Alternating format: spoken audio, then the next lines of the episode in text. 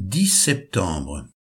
Esther chapitre 2, Zacharie chapitre 12, Apocalypse chapitre 19 versets 1 à 10.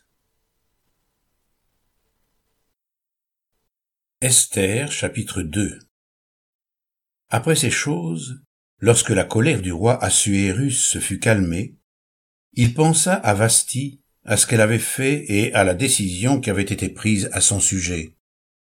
Alors ceux qui servaient le roi dirent, qu'on cherche pour le roi des jeunes filles vierges et belles de figure, que le roi établisse dans toutes les provinces de son royaume des commissaires chargés de rassembler toutes les jeunes filles vierges et belles de figure, à Suse, la capitale, dans la maison des femmes, sous la surveillance d'Égée, eunuque du roi et gardien des femmes, qui leur donnera les choses nécessaires pour leur toilette, et que la jeune fille qui plaira au roi devienne reine à la place de Vasti. Cet avis eut l'approbation du roi, et il fit ainsi. Il y avait dans Suse, la capitale, un juif nommé Mardoché, fils de Jaïr, fils de Chimeï, fils de Kis, homme de Benjamin, qui avait été emmené de Jérusalem parmi les captifs déportés avec Jéconia, roi de Juda, par Nebuchadnezzar, roi de Babylone.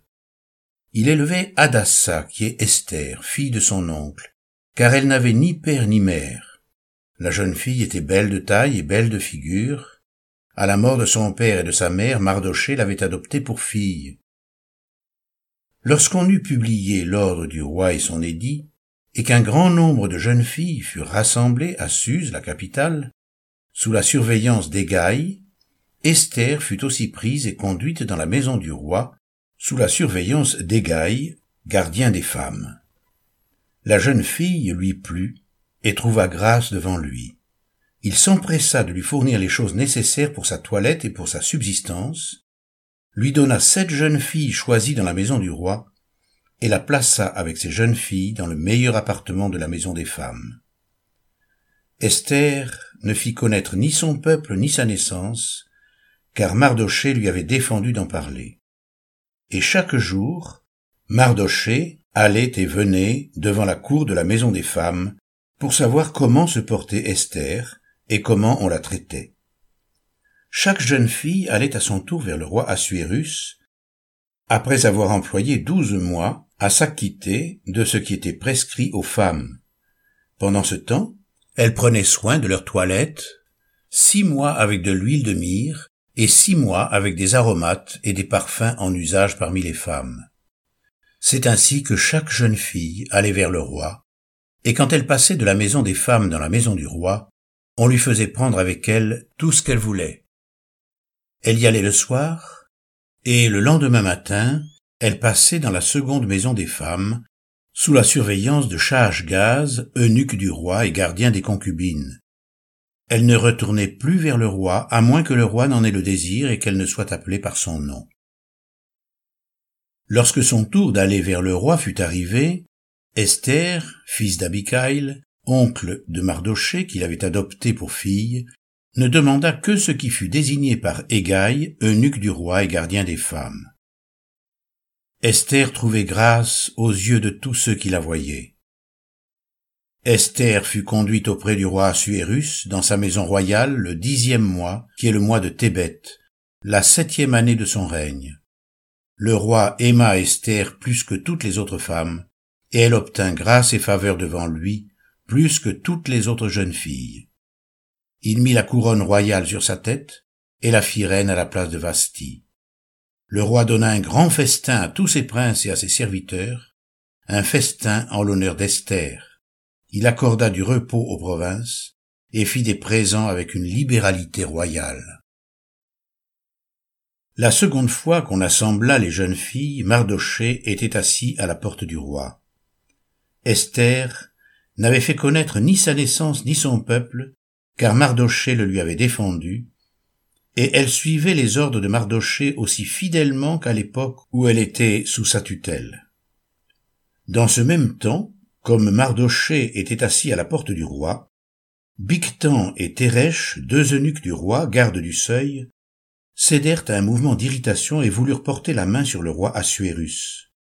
Mardoché eut connaissance de la chose, et en informa la reine Esther, qui la redit au roi de la part de Mardoché. le fait ayant été vérifié et trouvé exact, les deux eunuques furent pendus à un bois, et cela fut écrit dans le livre des chroniques en présence du roi.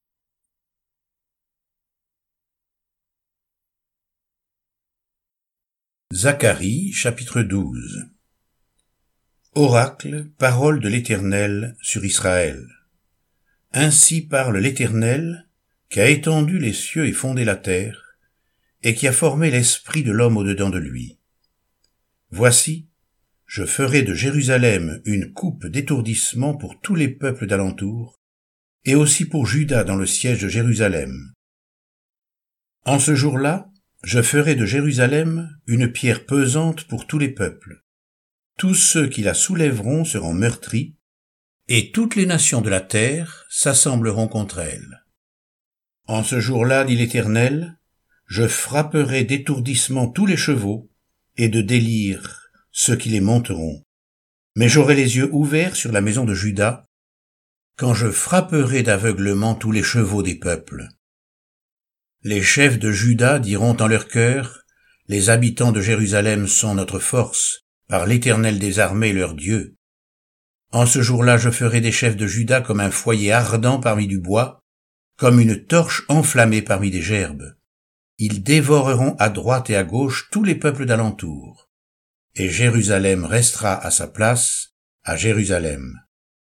L'Éternel sauvera d'abord les tentes de Juda, afin que la gloire de la maison de David, la gloire des habitants de Jérusalem, ne s'élève pas au-dessus de Juda. En ce jour-là, l'Éternel protégera les habitants de Jérusalem, et le faible parmi eux sera dans ce jour comme David. La maison de David sera comme Dieu, comme l'ange de l'Éternel devant eux. En ce jour-là, je m'efforcerai de détruire toutes les nations qui viendront contre Jérusalem. Alors je répandrai sur la maison de David et sur les habitants de Jérusalem un esprit de grâce et de supplication, et ils tourneront les regards vers moi, celui qu'ils ont percé. Ils pleureront sur lui comme on pleure sur un fils unique. Ils pleureront amèrement sur lui comme on pleure sur un premier-né. En ce jour-là, le deuil sera grand à Jérusalem, comme le deuil d'Adadrimon dans la vallée de Megiddo. Le pays sera dans le deuil, chaque famille séparément, la famille de la maison de David séparément, et les femmes à part, la famille de la maison de Nathan séparément, et les femmes à part, la famille de la maison de Lévi séparément, et les femmes à part, la famille de Chimeï séparément, et les femmes à part, toutes les autres familles, chaque famille séparément, et les femmes à part.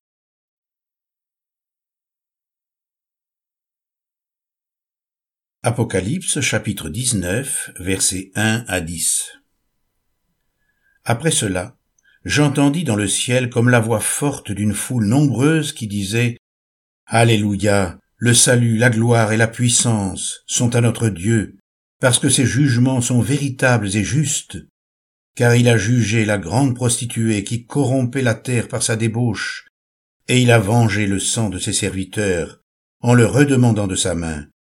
Et ils dirent une seconde fois Alléluia, et sa fumée monte au siècle des siècles. Et les vingt-quatre vieillards et les quatre êtres vivants se prosternèrent et adorèrent Dieu assis sur le trône, en disant Amen, Alléluia.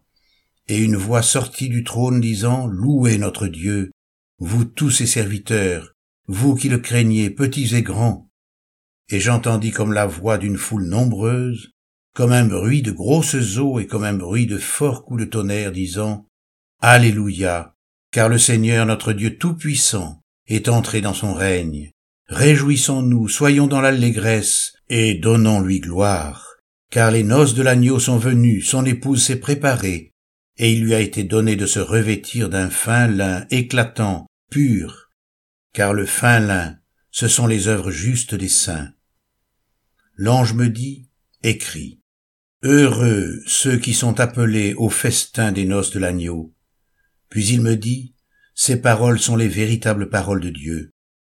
Je tombai à ses pieds pour l'adorer, mais il me dit, Garde-toi de le faire. Je suis ton compagnon de service, et celui de tes frères qui ont le témoignage de Jésus. Adore Dieu, car le témoignage de Jésus est l'esprit de la prophétie.